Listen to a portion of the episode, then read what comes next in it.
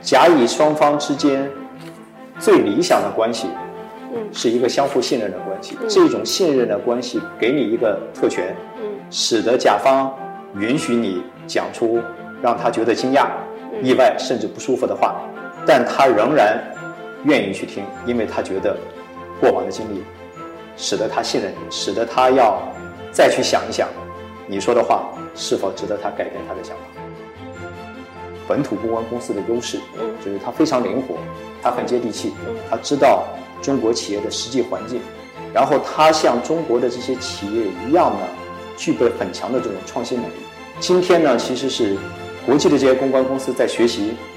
如何更好的适应本土市场，嗯国内的这些公关公司呢，在不断的崛起，学习如何更好的适应国际市场。所以未来呢，我觉得会是一个新的阶段。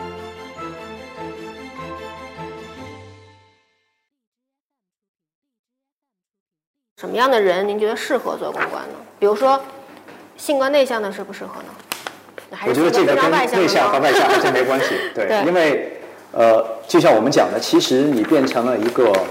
呃，你变成了一个顾问的角色，嗯对吧？我他他不像是你一个嗯一个个体，嗯，你说我内向和外向，其实我觉得喜欢什么样的人适合做公共关系呢？一定是比较喜欢新鲜事物，嗯比较喜欢挑战。做公共关系，尤尤尤其从一个就是咨询公司的角度来讲，嗯就像我们讲这件事情，大家都能做，嗯因为每个人都有处理这个问题的意见，嗯对吧？他不像医生，医生当然很难，但他也有容易的地方。你是病人，我是医生，嗯我对这个东西的东西，我对这个东西的结论，你很难反驳，因为你不具备专业知识。但是呢，客户经常可以反驳你，因为大家都觉得我可以发表意见。所以，首先你要对于这个问题，要有某种程度上，要有更深入的见解。嗯第二一个，你要能够说服客户去跟随你的意见。嗯第三一个，你要把所有的计划付诸实施。嗯，最后其实是说服公众，甚至是说服利益相关方。对而且要能看见结果。嗯所以在这个过程当中呢，挑战其实是非常大的。嗯因此呢，呃，再者呢，它是跨行业的。嗯所以我觉得基本是比较喜欢新鲜事物、比较喜欢挑战嗯的人啊、适合做这个行业。您能分享一个就是您的目前的公关生涯里面最有挑战的一段经历，呃或者您觉得最最最困难，您是怎么克服的，或者带领团队是如何去去做一些？其实我觉得最大的挑战呢，呃，当然从我的角度而言，嗯其实最大的挑战反而是当你真正管理公司的时候。嗯啊，这也是我认为夏老他不仅自己做到了，嗯而且把整个公司能够带到这样一个高度，特别难的。比如说，在过往的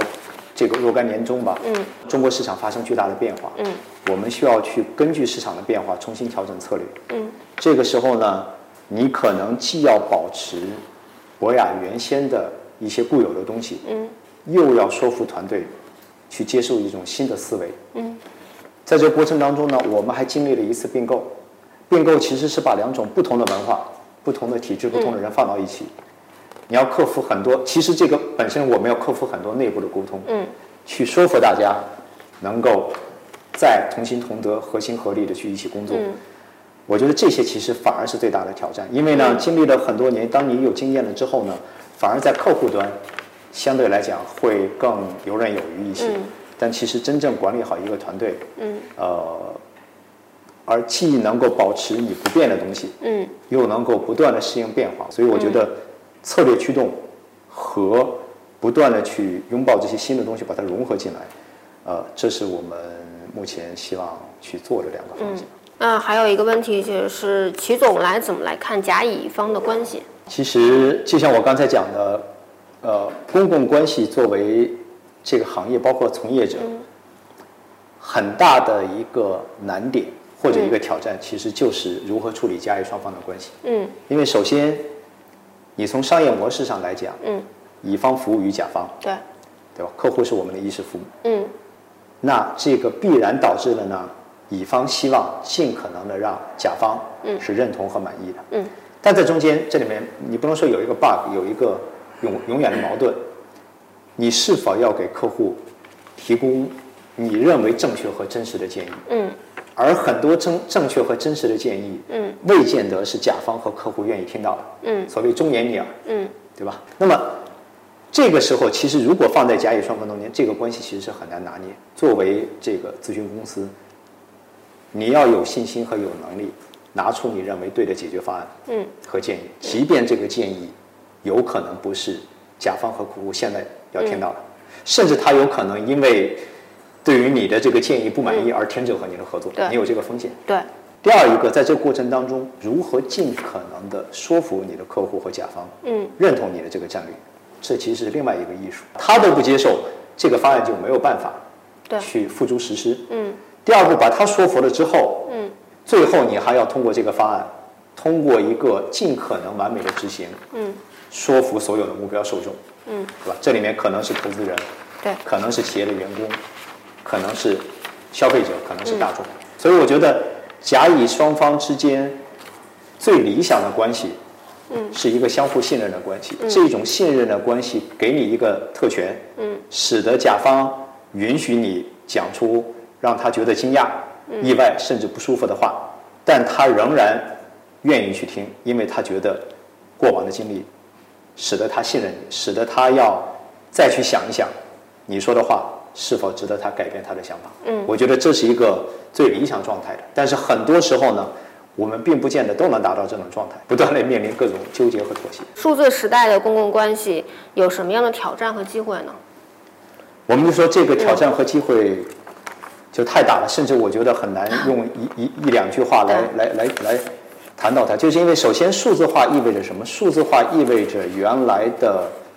整个的传播的渠道和链路发生了根本性的变化，嗯对吧？最早的时候呢，就一个核心，大家都看电视，嗯那么你是相对简单的。公共关系里面，夏老师说是行为和传播，嗯刚才强调的是做的，你做什么和怎么说。但是再回到传播这一点呢，我们又可以分成两部分，嗯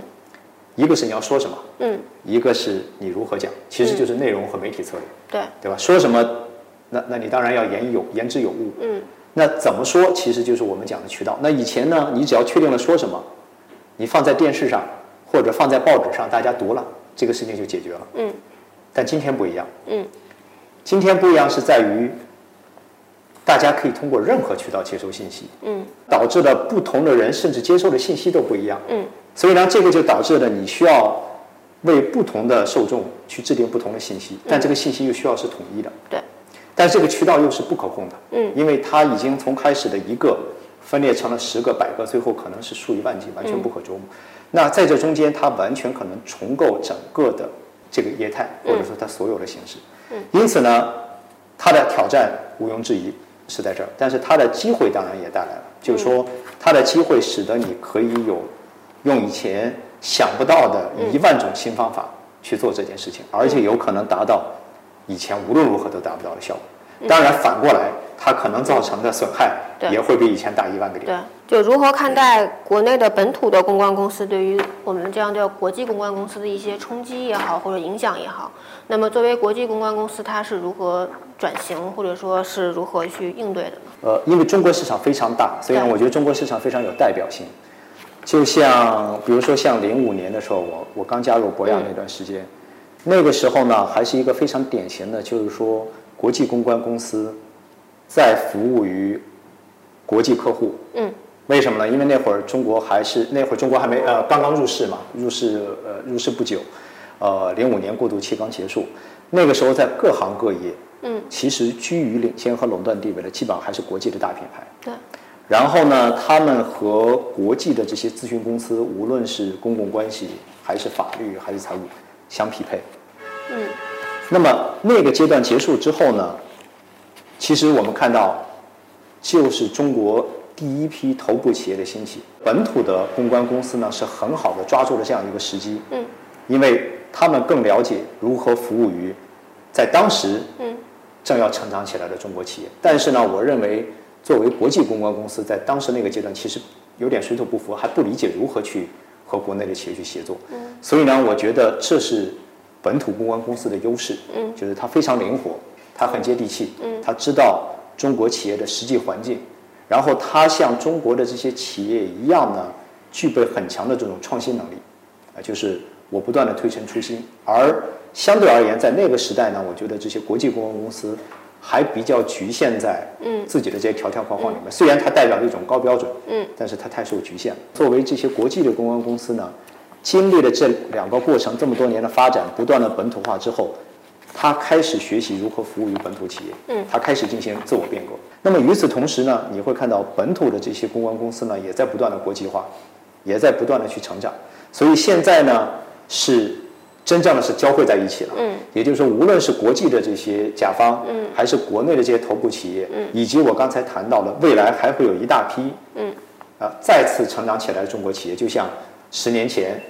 正要开始成长的 BAT、华为一样。那么今天呢，其实是呃，国际的这些公关公司在学习